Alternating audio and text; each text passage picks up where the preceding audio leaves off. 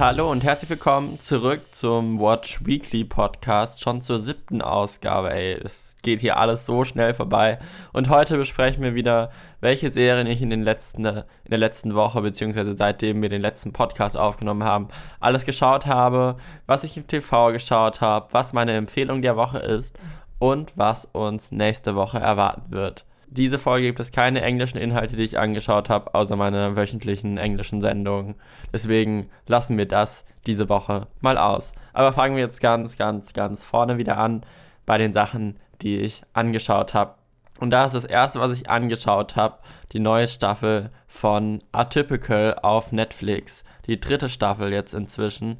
Atypical ist eine Serie, wo die sich so um einen Jungen dreht, der Autist ist, aber halt noch so ein relativ normales Leben in Anführungsstrichen führt, weil er halt auf eine normale Schule gegangen ist und halt einen normalen Freundeskreis und auch einen Job hat und so. Also er kann sich noch so im normalen Leben irgendwie einfinden, also wird nicht irgendwie ausgegrenzt, großartig. Klar gibt es immer kleine Ausgrenzungen wegen, seinem, wegen seiner Behinderung, aber grundsätzlich kann er noch gut im Leben stehen, glaube ich, im Vergleich zu vielleicht anderen ähm, Behinderungen. Und diese Serie ist eigentlich so tiefgründig sie auch klingt, gar nicht so tiefgründig, beziehungsweise hat, wirkt, hat nicht diese Stimmung von dieser Tiefgründigkeit, sondern hat eher so eine lockere, komödiantische Stimmung. Also es ist viel auf Humor aufgebaut und die Familie drumherum von ihm spielt natürlich auch eine große Rolle und die Charaktere haben auch einen wichtigen Platz in der Serie und die werden auch viel gezeigt. Also es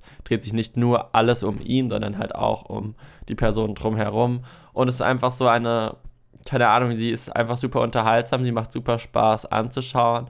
Die Leben von denen sind super spannend. Er hat auch eine Schwester, die jetzt in der dritten Staffel auch eine größere Rolle spielt, wegen aufgrund ihrer Sexualität und die ganzen Charaktere sind einfach alle irgendwie in sich so super sympathisch, aber haben halt auch ihre Kanten und Macken, die dann halt irgendwie aneinander reiben und es dann zu Problemen führt. Paar Charaktere sind ein bisschen überspitzt dargestellt, was ein bisschen an der Authentizität der Serie nagt, aber sonst ist es echt eine gute unterhaltsam. Es ist sehr amerikanisch vom Stil her, muss man sagen. Also es fällt direkt auf. Aber ich persönlich finde sowas eigentlich ganz unterhaltsam. Deswegen kann ich nur empfehlen. Atypical, dritte Staffel seit letztem Freitag bei Netflix und Staffel 2 und 1 natürlich auch. Ich glaube, es sogar Netflix Original. Wenn mich nicht alles täuscht. Ist doch gefühlt fast alles Netflix Original. Was auch ein Netflix Original ist, was ich diese Woche geschaut habe, ist eine neue deutsche Serie äh, namens Wir sind die Welle. Das basiert auf der Welle, dem bekannten Roman, der auch schon paar Mal verfilmt wurde, glaube ich. Also ich persönlich muss dazu sagen, dass ich die Welle davon nicht kannte. Shame on me. Bei mir wurde es in der Schule nie durchgenommen, es war nie Thema. Aber so viel ich weiß, ist es sehr bekannt und viele haben sich auch in der Schule mit sowas beschäftigt etc. Also für viele ist die Welle ein Begriff. Und jetzt gibt es quasi eine Neuauflage in einer sechsteiligen Netflix-Serie äh, hier aus Deutschland, wo quasi die Themen probiert werden zu projizieren auf unsere heutige Gesellschaft und auf unsere heutigen Probleme. Und es geht grundsätzlich um so eine Gruppe, die sich halt bildet äh, innerhalb der ersten Folge, die sich halt gegen das System auflehnen wollen, die was in der Welt verändern möchten, auch in Bezug auf die ganze Klimadiskussion und halt einfach dem System zeigen wollen, dass es so nicht geht, wie es ist und halt aus dem System ausbrechen wollen. Und grundsätzlich finde ich die Thematik wirklich spannend und ich finde es cool, dass man probiert, das jetzt auf unsere heutige Zeit zu übertragen, weil man da natürlich viele Parallelen sieht und sowas grundsätzlich zum Denken anstößt. Meiner Meinung nach hat die Serie das aber alles ein bisschen, naja, nicht überspitzt, aber zu klischeehaft rübergebracht, sodass ich nicht vor der Serie saß und mir gedacht habe, so, okay, wow, das ist ein guter Ansatz, darüber muss man nachdenken. Whatever, Fleisch essen ist vielleicht nicht das Beste, was man machen kann das hat die Serie nicht bei mir ausgelöst. Die Serie hat mich eher, in Anführungsstrichen, aggressiv gemacht oder halt immer so, oh, wirklich jetzt so nach dem Prinzip, ähm, weil die Charaktere einfach so klischeehaft sind, dass es schon teilweise wehtut. Also man hat nicht das Gefühl, dass sie, gibt halt so einen Hauptcharakter um das mal ein bisschen zu erklären, meine Problematik mit dieser Serie. Es gibt einen Hauptcharakter, der halt am Anfang eingeführt wird und halt auf eine neue Schule kommt und da ganz cool und badass ist. Und der Neue, der eigentlich sonst meistens schüchtern ist, ist da halt sehr, macht halt gleich die coolen fertig etc. Und das war schon viel zu übertrieben und so unrealistisch irgendwie, weil ich kann mir nicht vorstellen, dass so wie das in der Serie gezeigt wird, halt auch im wahren Leben passiert. Und dann gibt es natürlich noch die eine, die ähm, ein superreiches Elternhaus hat, eigentlich alles hat und sich dann halt auflehnen möchte. Wo ich sagen muss, dass das eigentlich noch mein Lieblingscharakter war, aber trotzdem, sie haben halt auch diese, man hatte mehr das Gefühl, dass sie sich einfach ähm, aufgrund ihres Umfelds quasi auflehnen möchte und nicht aufgrund des Systems sie sich auflehnen müß, möchte. Und das fand ich war halt der Fehler an dieser Serie. Da gab es noch ein paar weitere Charaktere und es ging ja auch darum, die waren halt eine Gruppe am Anfang, die halt probiert haben, was zu verändern und das, was passiert, wenn die Gruppe größer wird, wie verändert sich das, sind da noch alle dabei, ähm, ist die Gruppe dann, wird die Gruppe wirklich dadurch stärker, wenn es mehr werden? Das sind Fragen, die in der Serie gut behandelt wurden und wo ich sage, okay, das war ein guter Aspekt. Aber das Ziel, was die Serie, glaube ich, hatte, finde ich, hat es verfehlt, weil es halt einfach so überzogen bzw. klischeehaft war. Und die sechs Folgen kann man sich anschauen. Ich glaube, das war eine Stunde jeweils. Ähm, es ist schon unterhaltsam, aber ich hätte mir da jetzt einfach was tiefgründigeres erwartet, was vielleicht auch ein bisschen mehr aus. Also viele Themen werden halt irgendwie so angestrichen. Klar, es sind nur sechs Folgen, da kannst du jetzt auch nicht so äh, in die Komplexität gehen. Aber ich fand es ein bisschen schade. Vielleicht hätte es dann der Serie mehr Tiefe gegeben, wenn man die Themen noch ein bisschen, naja, kontroverser bzw. richtig ausgearbeitet hätte, hatte und halt die Themen auch ein bisschen mehr in den Vordergrund stellt, neben den Charakteren. So war es halt quasi einfach so eine Art Teenager-Drama in Anführungsstrichen, was halt ein bisschen naja, über die Stränge geschlagen ist, weil die schon Sachen gemacht haben, die normale Teenager nicht unbedingt tun. Wer sich trotzdem anschauen will, wer die Welle kennt, vielleicht ist es dann was für einen. Ich kann es nicht beurteilen, weil ich es ja nicht vorher gelesen habe oder sowas. Gibt es bei Netflix, Wir sind die Welle heißt es. Da spielt auch eine Schauspielerin mit, die bei Druck mitgespielt hat, wo ich sehr überrascht war und ich eigentlich ganz cool fand. Ja, die erste Staffel seit Freitag bei Netflix. Was ich jetzt noch bei Netflix geschaut habe, ähm, ist der, das Queer Eye Special in Anführungsstrichen. Ich habe erst gedacht, das wäre eine neue Staffel, aber es ist mehr so ein Special. Das sind vier Folgen, wo die fünf Leute von Queer Eye nach Japan gehen und so dort vier Leute umstylen, weil Queer Eye ist ja die Sendung, wo äh, fünf schwule Männer ähm, das Leben von einer Person komplett probieren weiterzubringen. Das heißt, vom Selbstbewusstsein der Person von der Wohnung, wie sie leben, halt der Be den Beziehungen, also probieren ihnen bei den Beziehungen ein bisschen zu helfen oder zu unterstützen, so gut man es halt kann. Ähm, vom Kochen, also von der Ernährung, äh, vom Kleidungsstil etc., um halt Leute, die eigentlich Gutes tun und die total nett sind, aber sich selbst vergessen, halt so ein bisschen auf den Vordermann zu bringen und ihnen halt zu sagen, du musst auch an dich selbst denken, zu einem gewissen Grad muss es jeder tun, um anderen zu helfen oder halt um mit sich selbst zufrieden zu sein und nicht selbst daran zu zerbrechen. So das, das war die Message von Queer Eye schon immer gewesen, auch bei den amerikanischen Folgen. Und jetzt sind sie halt nach Japan äh, mit einem Gasthaus, den ich nicht kenne, aber der anscheinend in Japan relativ bekannt ist. Haben sie halt vier Leute ähm, umgestylt. Und ich fand es ganz interessant, weil es einfach eine wirklich ganz andere Kultur ist, aber es hat halt trotzdem irgendwie funktioniert. Ähm, was, was ich sehr überraschend fand, hätte ich jetzt nicht direkt am Anfang gedacht. Und sie sind einfach unterhaltsam. Es ist halt eine Reality-Show. Ich mag sowas, ich finde sowas spannend. Das sind vier Folgen, a 40 Minuten. Die kann man sich so zwischendrin immer mal anschauen. Gibt es auch mit deutscher Synchro, wenn man keine Untertitel lesen will. Was bei dem Japanischen, glaube ich, noch mehr Sinn macht, weil da halt viel auf Japanisch auch gesprochen wird. Und ja, gibt es bei Netflix jetzt im Stream. Was ich auch noch als letztes bei Netflix diese Woche geschaut habe, ist Rhythm and Flow. Ich habe es nicht komplett geschaut, ich habe es aber angefangen. Das ist auch eine Casting-Show bei Netflix. Das gibt es ja eigentlich eher weniger. Also Original Netflix, wo Cardi B und zwei Rapper ähm, den nächsten Underground-Rapper suchen, in Anführungsstrichen. Und es ist halt wie eine normale Casting-Show, dass halt Leute vor den ähm, rappen, halt für 60 Sekunden und dann kann halt einer entscheiden, ob äh, sie jetzt weiterkommen oder nicht weiterkommen. Und das machen sie in verschiedenen Städten, einzeln mit Gastjuroren. und also ich finde, es war super. Ich habe die ersten zwei Folgen geschaut. Ich weiß nicht, wie das jetzt mit den nächsten Runden aussieht. Das werde ich mir in Zukunft auch irgendwann anschauen.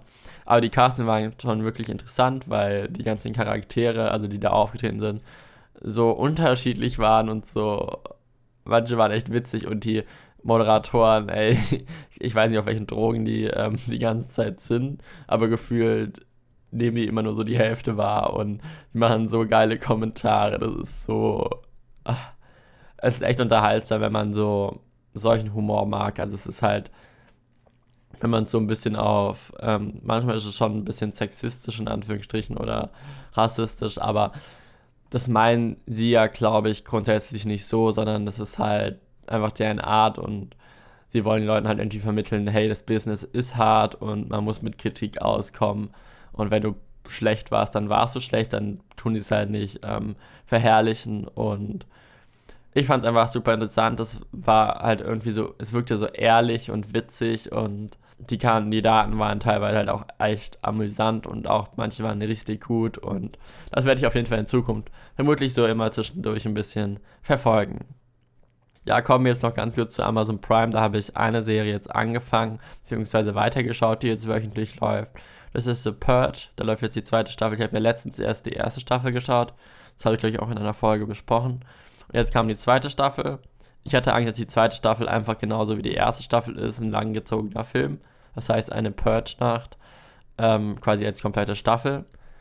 Kurz zusammengefasst, The Purge ist, äh, sind ja auch Filme, gibt es davon, wo es halt darum geht, dass in Amerika einmal pro Jahr alle Leute Leute töten dürfen in einer Nacht und das wird dann halt nicht strafrechtlich verfolgt, natürlich mit ein paar Einschränkungen und das ist aber so, so das Grundprinzip. Und in der zweiten Staffel habe ich halt gedacht, dass es wieder so eine Nacht lang ist, die sich halt über zehn Folgen zieht. Zum Glück ist es das nicht, weil ich glaube, es wäre dann langweilig geworden. Es geht jetzt mehr, also ich, es läuft wöchentlich und ich habe jetzt die ersten drei Folgen geschaut. Es geht jetzt mehr ähm, um die Zeit direkt nach der Purge, also wenn die Nacht gerade vorbei ist, was super viele neue Aspekte aufwirft. Ich frage mich halt, ob das genug Stoff bietet, um die ganze Staffel zu füllen und das schlussendlich in einem guten, abgerundeten Ding zu bringen. So thematisch und äh, storymäßig. Aber bisher fand ich es mal erfrischend. Ich persönlich habe eigentlich eher gedacht, dass so das Thema, dass es in Europa verbreitet werden soll, mehr im Fokus steht, weil es so am Ende der ersten Staffel ein bisschen angeteasert wurde. War bis jetzt noch nicht so der Fall. Aber ich werde es weiter verfolgen. Ab und zu werde ich mir da immer ein paar Folgen geben. Und wer so Action in Anführungsstrichen mag, also was, was ein bisschen brutaler ist, aber jetzt kein Horror oder Splatter ist. Für den ist The Purge bestimmt was, weil es auch ein bisschen so politisch in Anführungsstrichen ist, aber auch eine gute Portion Action dabei ist. Was ich jetzt beim neuen Streaming-Service Apple TV Plus geguckt habe, als letzte Serie diese Woche, ich werde auch gleich noch was zu diesem Streaming-Service sagen, ähm, ist sie. Äh, Reich der Blinden heißt es. Und da spielt der Typ von Aquaman mit. Ich weiß nie, wie die Leute heißen. Verurteilt mich bitte nicht. Ähm, und die von ähm, The Act mit. Also zwei wirklich gute Schauspieler. Und prinzipiell, was man grundsätzlich zu der Serie sagen muss, bevor ich storytechnisch auf die eingehe, filmisch ist sie wirklich grandios. Das Setting ist unglaublich schön, ist wieder irgendwo im Norden. Es ist halt, also vom Setting sieht es sehr mittelaltermäßig aus. Und deswegen ist halt viel Natur, die wirklich schön ist. Und auch vom Filmischen ist die Serie wirklich Premium. Storymäßig fand ich, klang es wirklich interessant. Es geht darum, dass ähm, die ganze Menschheit nicht mehr sehen kann, also alle blind sind. Und jetzt werden, wurden halt zwei Söhne geboren von einer, die halt wieder sehen können. Und am Anfang geht es halt so darum, ging es halt so darum herauszufinden, also es gibt halt so eine Gruppe und eine andere Gruppe, die die eine Gruppe jagt. So nach dem Prinzip, also es wirkt alles wieder sehr mittelaltermäßig, obwohl es in der Zukunft spielt. Also es wirkt, als ob sich die Menschheit wieder so ein bisschen zurückentwickelt hat. Ähm, aber das Krasse an dieser Serie ist einfach, dass halt alle blind sind und welche, was für eine Dynamik das in die Serie bringt, wie sich Charaktere verhalten. Kampfszenen, alter, Kampfszenen, wo alle blind sind. Das, das hat man noch nie vorher in irgendeiner Serie oder so gesehen und es ist so interessant zu sehen, wie die agieren, wenn sie blind sind man muss bei der Serie auch noch dazu sagen, ich weiß nicht, ob das jetzt schon richtig ins Fantasy-Genre abgeht, also ob die so übernatürliche Kräfte haben. Es geht aber auch immer darum, dass sie Hexen jagen und so. Die Frage ist, ob sie einfach die Menschen als Hexen sehen, so wie früher bei uns. Aber die haben halt auch ein super gutes Gehör, was teilweise, glaube ich, nicht mehr so im normalen Spektrum liegen würde, auch wenn man blind ist. Da schärfen sich natürlich die Sinne, aber so extrem, glaube ich, ist das eigentlich nicht möglich. Also man darf da jetzt nicht zu sehr auf die realistische Schiene gehen. Was man halt zur Story sagen muss, es zieht sich ziemlich. Es sind halt sehr lange Folgen, die gehen immer eine Stunde. Und ich habe jetzt die ersten drei Folgen geschaut. Ähm, und die, der Storystrang ist jetzt nicht der schnellste, was aber auch nicht schlimm ist, meiner Meinung nach, weil sie halt die Szenen ausarbeiten und es gibt auch so ein, in der dritten Folge so einen Zeitraffer-Moment, in Anführungsstrichen, wo die Kinder halt zu Jugendlichen werden, etc. Deswegen finde ich, ging das von der Story her. Man braucht am Anfang ein bisschen, um reinzufinden, um so ein bisschen zu verstehen, was da jetzt so abgeht gerade und wer wer ist und wer auf welcher Seite und, so. Aber sonst war es wirklich interessant und ich werde die Folgen weiterschauen, wenn sie rauskommen. Und da komme ich zu einem kurzen Rage, den ich auch noch äh, vermutlich etwas ähm, professioneller und hinterfragter im Up-to-Date-Podcast, mit einem anderen Podcast, wo ich über Technik-News äh, spreche. Gibt es auch überall bei Spotify, iTunes etc.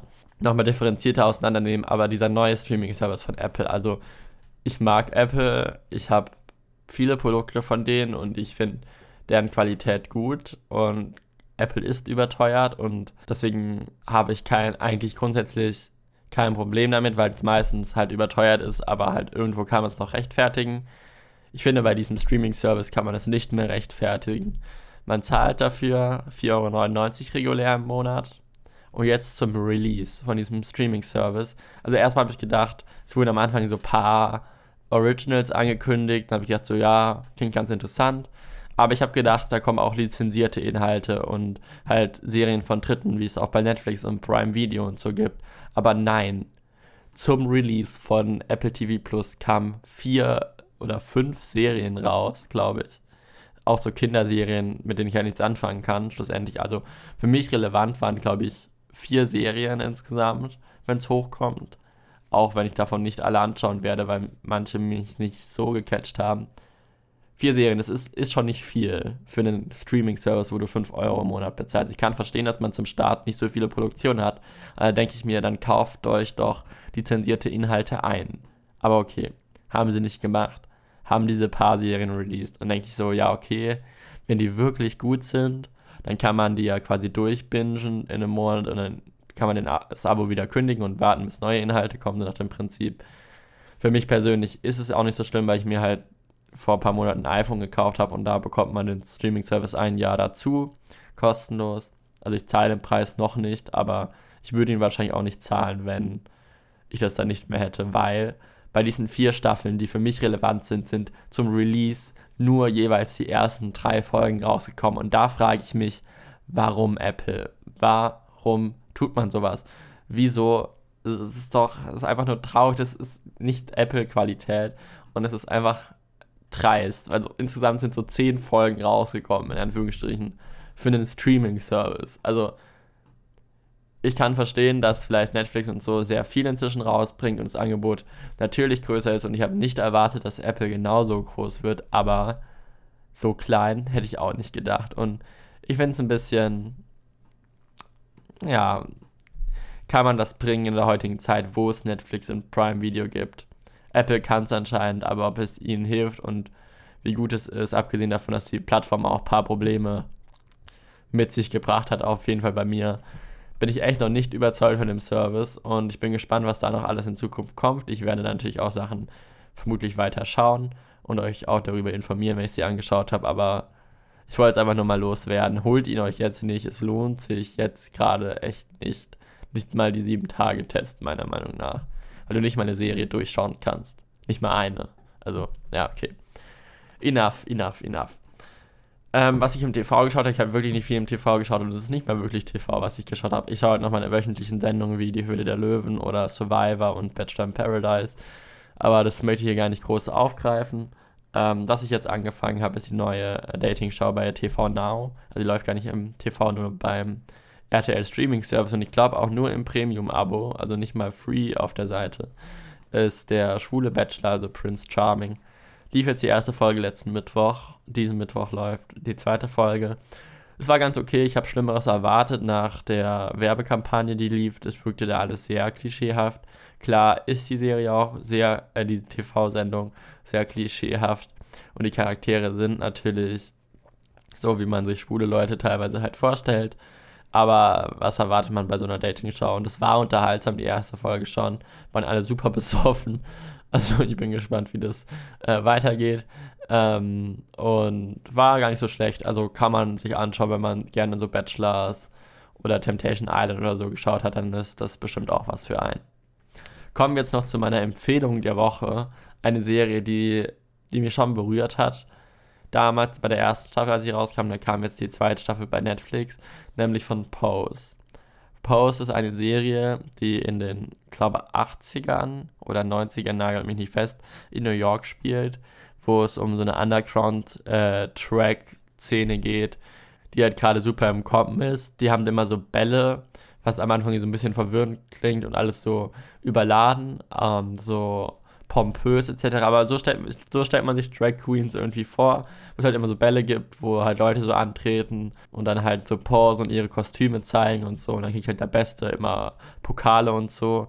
Und grundsätzlich geht es halt so um eine Handvoll von Drag Queens oder die halt nicht wirklich Drag Queens, halt Drags einfach, die eigentlich ein relativ normales Leben haben, aber halt super Probleme damit haben, wer sie sind und halt nicht viel Geld haben und die verbünden sich meistens in so einem Haus, wo halt dann so fünf, sechs Leute leben, wo halt einer quasi die Mutter in Anführungsstrichen ist ähm, und quasi das Haus irgendwie finanziert und probiert, seine Kinder so zu pushen. Und es ist eine tolle Serie über, was das Thema Gemeinschaft angeht, was ähm, Diskriminierung in Anführungsstrichen angeht und die Charaktere sind so unglaublich sympathisch und man fühlt so mit ihnen und es ist einfach wirklich, wirklich gute Unterhaltung. Es wirkt echt authentisch, auch wenn diese ganze Track-Szene so krass, nicht überladen, aber äh, so aufgeladen wirkt. Finde ich, gehört das dazu und es ist, macht so einen guten Ausgleich zwischen dem Malen, was halt passiert und man sieht halt immer so die Leben, wie sich die entwickeln. Und jetzt ist halt bei Netflix die zweite Staffel gestartet, die komplette Staffel in einem, auf Deutsch, ich glaube seit letztem Mittwoch. Und ich habe noch nicht alle Folgen durch. Ich bin jetzt bei Folge 4 oder so, weil die Serie genieße ich einfach. Da schaue ich die Folgen immer so Stückchen für Stückchen, wenn ich wirklich Zeit und aufpassen kann. Und ja, ist eine wundervolle Serie. Sollte sich jeder anschauen, auch politisch. Sie, soviel ich weiß, wollten sie Trump auch in die Serie einbauen, was sie schlussendlich nicht gemacht haben. Was, glaube ich, auch gut für die Serie war, weil, was auch ihr Grund war, wieso sie es schlussendlich nicht gemacht haben, weil sie einfach nicht wollten, dass der Fokus so auf ihm liegt. Deswegen haben sie ihn rausgenommen durch jemand anders ersetzt. Aber das ist, das ist wirklich gut gemacht. Ey, schaut's euch an. Schaut's euch an. Das war's so mit den Sachen, die ich geschaut habe. Und jetzt kommen mir eigentlich die Sachen, die nächste Woche rauskommen. Und ich, ich habe mir wirklich bei Netflix, bei Prime Video, bei Sky Ticket alles durchgeschaut, was es denn jetzt in der nächsten Woche alles gibt. Und es ist echt mager. Es ist sehr, sehr mager. Also ich persönlich habe kein Problem damit. Kann ich ein paar Serien aufholen, die ich noch so auf meiner Watchlist habe die so langsam da irgendwo verschimmeln, weil immer irgendwas Neues kommt. Aber diese Woche kommt echt nicht viel. Also gestern ist äh, die zweite Staffel von The End of the Fucking World gestartet. Da ich den Podcast quasi gestern aufnehme, habe ich sie noch nicht angeschaut, aber ich werde darüber bestimmt nächste Woche mit euch sprechen. Ähm, und dann habe ich eigentlich nur noch zwei Inhalte, die bei Sky Ticket laufen werden. Ich glaube wöchentlich, ich bin mir nicht sicher. Bei Sky Ticket ist es immer so eine Sache ähm, beziehungsweise halt bei TNT, was halt man, was man über Sky Ticket anschauen kann und dann auch auf Abruf ansehen kann. Das ist einmal die dritte Staffel von Four Blocks, eine wirklich, wirklich gute äh, Netflix, äh, was sage ich schon, äh, deutsche Serie, die so um Banden in Berlin und so sich drehen. Ähm, ist wirklich, wirklich, wirklich gut gemacht. Ich glaube, es ist die finale Staffel ab äh, 7. November. Wie gesagt, ich weiß nicht, ob das wöchentlich läuft, aber ich glaube, es läuft wöchentlich, immer so zwei Folgen oder so. Und dann ab 11. November kommt auch die vierte Staffel von Rick and Morty. Und diese Serie soll wirklich, wirklich gut sein. Ich habe es noch nicht ich habe zwei Folgen davon gesehen und ich wollte es immer weiter schauen, habe es vergessen. Vielleicht mache ich das jetzt in der Woche, bevor die vierte Staffel startet. Und die kommt jetzt auch bei TNT-Serie, beziehungsweise bei Sky Ticket Entertainment kann man die dann anschauen, auch auf Abruf. Und die dritte Staffel von The Good Doctor läuft, glaube ich, dann auch in der Woche ab 12. November bei Sky Ticket. Auch wunderschöne Arztserie. Alles gute Sachen. Irgendwie alle bei Sky Ticket, auch wenn ich Sky Ticket eigentlich nicht mag vom, von der Benutzerfreundlichkeit. Ähm, aber da laufen schon gute Sachen, muss man schon sagen. Also, ich bin gespannt, was ich diese Woche alles schaue. Ich werde euch dann nächste Woche darüber informieren, wenn es wieder heißt Watch Weekly.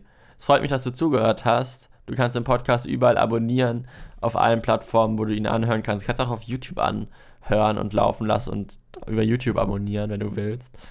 Ähm, es freut mich, dass du zuhörst und wir hören uns bestimmt bald wieder. Wenn du irgendwelche Meinungen zu irgendeiner Serie oder Film etc. loswerden willst, kannst du es gerne tun auf watchingsimon.de slash watchweekly.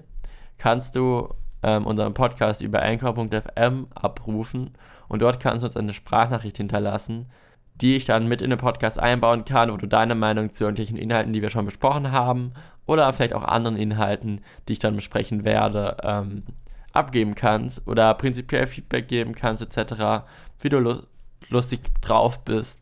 Und ich hoffe, wir hören uns dann nächste Woche wieder. Bis dahin, ciao.